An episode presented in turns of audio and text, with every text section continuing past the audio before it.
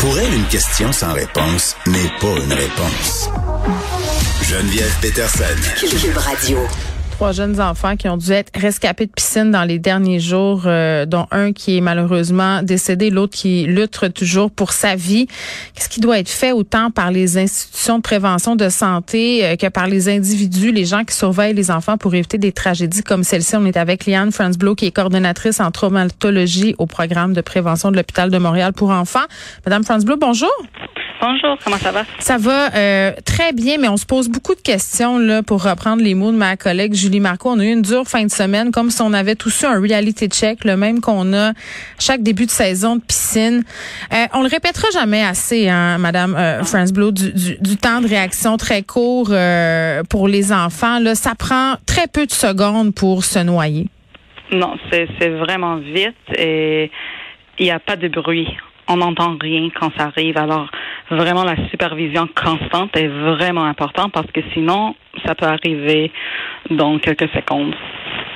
Oui, puis c'est comme si à chaque année, on, a l'impression de rejouer dans le même film, malgré toute la prévention qu'on fait, malgré les mises en garde, malgré aussi les nouvelles lois. Là. Moi, je me rappelle d'une époque, euh, moi, madame, j'ai grandi dans une maison avec une piscine creusée, il y avait zéro clôture. là. C'était pas c'était pas ça. Là. Moi, ma mère me surveillait constamment. J'avais pas le droit de m'approcher de la piscine. Euh, puis, puis c'était, je pense, une crainte qu'elle avait euh, presque chaque minute de sa vie l'été. Là, on, a des obligations, on a des, des, des, dispositifs, et malgré tout ça, il arrive encore des accidents. Vous expliquez ça comment? Je pense à la loi. La première loi, ça, ça à peu près à 2010. Et à ce moment, c'est seulement la piscine nouvelle alors, la piscine avant 2010, ne doit pas ajouter les autres barrières. Maintenant, on doit, depuis l'année passée, on, devrait ajouter les autres barrières pour euh, pour avoir aucun accès direct de la maison aux piscines mais c'est jusqu'au l'année prochaine qu'on doit le faire. Donc, on a encore euh, une période de grâce là, pour s'acquitter de cette obligation-là. Ouais. Les gens ont l'impression parce que on n'insistera jamais assez le noyade ça fait pas de bruit. On a l'image du film la personne qui crie à l'aide qui bat des bras. On voit lourd voler un, peu partout. Euh, les parents qui ont des enfants un peu plus vieux parce qu'évidemment pour les jeunes enfants ça va de soi. C'est une, une surveillance constante. Tu tu lâches pas ton enfant des yeux même pas deux secondes. Mais quand ils ont 7 8 ans on dirait qu'on est plus on a moins peur. Tu sais, on, on, fait preuve de plus de laxisme, Madame France Blow. Tu sais, on, se dit bon, ben je vais faire du télétravail, c'est pas grave si mes yeux sont pas sur les enfants sans arrêt. Vous pensez quoi de ça? Alors, pour les enfants moins de 5 ans, vraiment, pour eux, la première cause des, des noyades au, Canada, hmm. c'est la manque de supervision.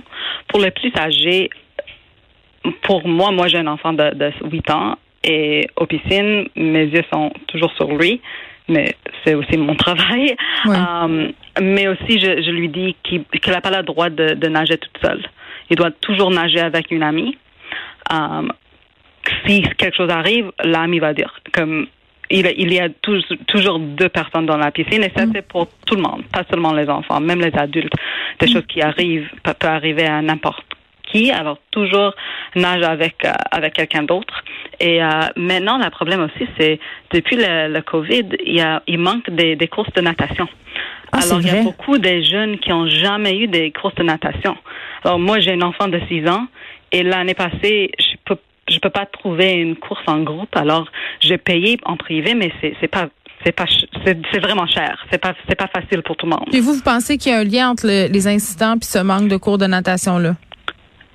Je sais pas, mais c'est une possibilité. Hmm. Il y a aussi plus, il y a beaucoup de gens pendant Covid qui ont installé des piscines à la maison, qui n'en a pas avant. Euh, il doit prendre des, des, des courses de réanimation cardio-respiratoire si quelque chose arrive toujours. Euh, et aussi, il y a comme des, des délais avec tout. Alors peut-être euh, les barrières sont pas installé encore. Ah oui, pour l'approvisionnement, c'est vrai que c'est un point auquel j'avais pas pensé. En fin de semaine, euh, Madame Fransblow, il y a un enfant qui a été 20 minutes, 20 minutes sous l'eau. Tu sais, d'ailleurs, quand on lit le témoignage des voisins qui ont essayé de le sauver, c'est assez bouleversant. Là, euh, quelqu'un qui reste sous l'eau comme ça, un jeune enfant pendant de longues minutes, euh, même si bon, euh, il était pas en arrêt cardio-respiratoire à son arrivée à l'hôpital, là, mais parlons d'un cas plus général. Est-ce que les chances de survie sont bonnes et les, les séquelles possibles, ça peut être quoi?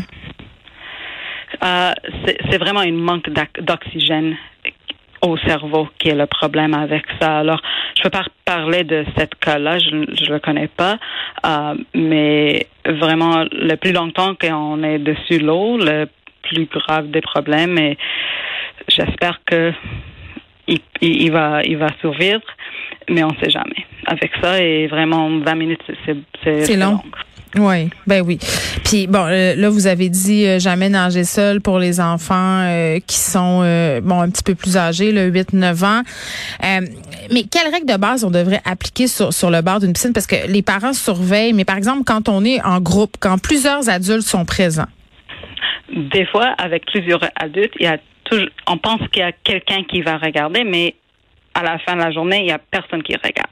Alors, la meilleure chose à faire, de faire, c'est de, de donner comme le rôle à une personne et dire, OK, pendant la prochaine 20 minutes, c'est toi qui vas regarder l'eau pour tout le monde et on va prendre, prendre des tours.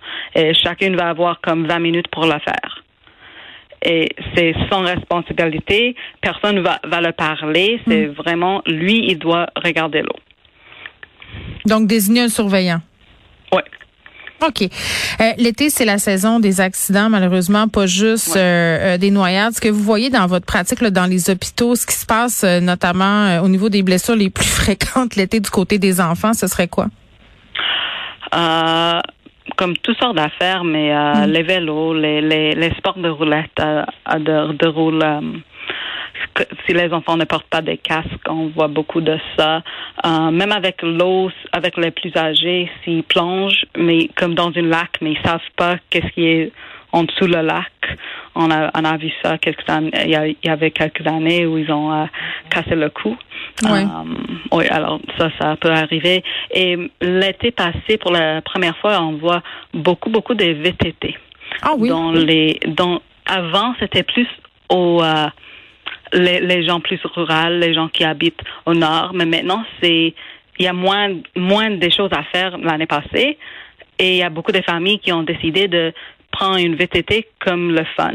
Hmm. Et c'est vraiment pas fait pour les enfants. Ben moi je voyais des, des enfants conduire des VTT là quand même assez jeunes là, des petits garçons de 9 10 ans qui sont en avant de leurs parents, parfois même seuls euh, sur ces véhicules là. Donc donc c'est vrai qu'on qu'on voit ça, mais j'aurais pensé aussi la, la fameuse planche à pagaie, le, le paddleboard, il me semble qu'on voit beaucoup d'accidents avec ça ces dernières ces dernières années. C'est possible. Ici, c'est les enfants jusqu'aux 18 ans. Je ne pense pas qu'on en voit ici. Mais les ados, ils doivent en faire. Mais les ados, oui. Ouais, c'est ça. On peut l'avoir. Mais avec ça, on doit toujours porter une, euh, une guide de, une guide de, sauvetage. Avec tous les bateaux, les, les paddleboards, toutes sortes d'affaires de même. C'est important d'avoir toujours une, euh, une guide de, sauvetage. Oui, puis jamais penser que ça arrive juste aux autres. L'espèce de pensée magique, là, on se dit, ah, ça, ça arrivera pas, pas chez nous.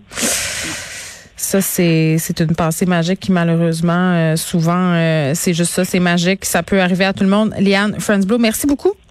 Bienvenue. Qui est coordonnatrice en traumatologie au programme de prévention de l'hôpital de Montréal pour enfants. Des noyades en fin de semaine, euh, c'est un rappel à la réalité, un rappel qu'on doit pas jamais lâcher les enfants des yeux, qu'il doit y avoir des, des consignes claires. Puis bon, sur, sur sur ces accidents-là qui arrivent avec les enfants, il y a personne, je pense, qui est resté indifférent à cette histoire racontée ce matin dans la presse, des propos rapportés par Émilie Bilodeau, Anaïs Perlot qui a perdu son petit bébé, Cassius, qui est mort euh, dans une voiture, mort de chaleur, un bébé oublié en 2018. Et elle faisait une sortie parce que l'été s'en vient. On nous annonce un été particulièrement chaud veut trouver des moyens pour que ça ne se reproduise pas. Puis tantôt, on a un peu abordé la question avec Nicole, le plan légal de tout ça, parce que Madame Perlot, pour des raisons qui lui appartiennent, songe à peut-être porter plainte au privé, au criminel contre euh, le père de l'enfant, celui qui l'a oublié dans la voiture.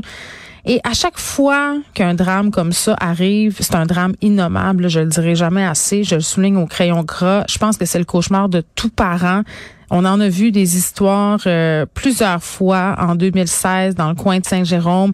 On a eu plusieurs histoires aussi aux États-Unis qui avaient défrayé la manchette. À un moment donné, c'est comme s'il y en avait entre guillemets beaucoup. Là. Je pense que ça nous a amené à une prise de conscience un peu collective sur sur la question.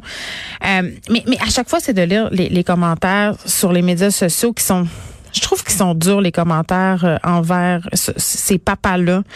Je, je pense pas qu'il y a un père qui se lève un matin en se disant sais, j'en jasais un peu avec Benoît tantôt, là, je vais oublier mon enfant dans l'auto aujourd'hui ou je vais manquer de vigilance puis mon fils va se noyer dans, dans la piscine. Tu sais, là, j'élargis, c'est pas seulement les pères, les parents en général, mais par rapport à, à ces histoires-là où des pères ont oublié des enfants dans, dans la voiture les gens se disent, puis c'est tellement humain, tu quand on est mis comme ça devant une situation d'horreur, de se dire, ça n'a pas de bon sens, ça pourrait jamais m'arriver, impossible, j'oublierai jamais mon enfant dans le taux. Puis c'est vrai que c'est dur à concevoir, là. Tu pour vrai, moi, j'essaie de m'imaginer dans quel état mental il faudrait que je sois pour oublier un petit bébé, mon petit bébé dans ma voiture. Je veux dire, j'ai un chien, je l'oublie pas. C'est quelque chose que je fais euh, super attention parce qu'il y a eu beaucoup de sensibilisation à, cette, cette réalité-là.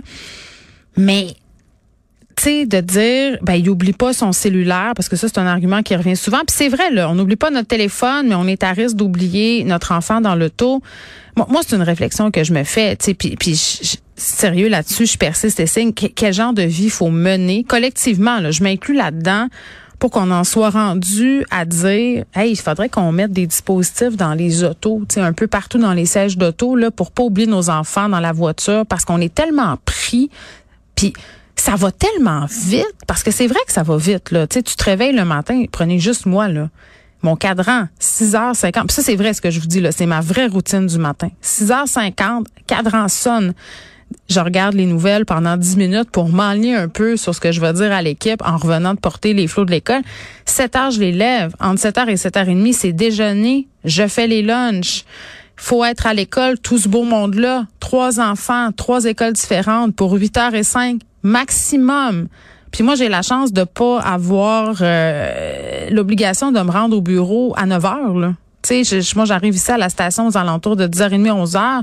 Ce que je fais après, c'est que je reviens chez nous pour regarder les revues de presse et tout ça. Puis déjà, je trouve ça rochant. Déjà, je trouve que ça va vite. On reçoit des textos dans la voiture. on a des ordinateurs de bord maintenant qui affichent tout ça. Donc, tu peux quasiment télétravailler dans ta voiture. Ben, c'est parce que ça, là, ça a des conséquences négatives dans la vie de bien des gens et parfois ces conséquences-là, elles, peuvent être funestes parce que ta tête est ailleurs, parce que tu penses à d'autres choses, parce que tu viens de te chicaner avec ton chum. Puis, puis je le redis, là, moi, une maman, une mère, parce que c'est tout le temps ça le sous-entendu, hein, ça arriverait jamais à une mère. Les mères sont donc plus responsables que les pères. Mais moi, j'ai oublié mon fils sur le trottoir. Je leur dis, là, ça fait trois fois que j'explique aujourd'hui. Il venait de naître, je l'ai mis dans sa coquille, faisait moins 25. Il y avait mes deux autres petites qui me tournaient autour. Je les ai attachées dans leur siège d'auto, puis à un moment donné, j'ai mis la clé dans, dans le démarreur et ma plus fille a dit Mais il est où Ernest? Puis là, j'ai fait Je l'avais laissé sur le trottoir. Dieu sait ce qui aurait pu arriver. sérieux, ça me l'avait pas dit, là. J'avais même oublié son existence. J'étais tellement fatiguée, là tellement pas habituée d'avoir ce nouveau bébé-là dans ma vie. Moi, je m'en allais faire, je, me rappelle même plus ce que je m'en allais faire. Je devrais m'en aller faire quelque chose comme l'épicerie, là, rien majeur, là. Mais je partais. Donc, la déneigeuse aurait pu passer, quelqu'un aurait pu le frapper, il aurait pu mourir de froid. En tout cas, je, écoutez, les scénarios d'horreur. J'en ai pas dormi pendant trois nuits. Je me sentais tellement coupable. Je me sentais comme la pire personne de l'univers. Donc, sais, je pense que collectivement, il faudrait faire un peu attention avant de juger le monde puis dire que c'est des parents qui ont pas de bon sens, qui aiment pas leurs enfants, puis qu'à nous, les bons parents, ça pourrait jamais nous arriver. Je pense que ça peut arriver à tout le monde. Les experts le disent. Et vraiment, je reviens à ma réflexion de base. On a une vie de fou. Puis ça a des conséquences. Puis ces conséquences-là, on est en train de les expérimenter. Puis ça, ça a des ramifications dans tous les segments de notre existence. Puis des fois, ben ça veut dire malheureusement qu'il y a du monde qui oublie leurs enfants dans l'auto.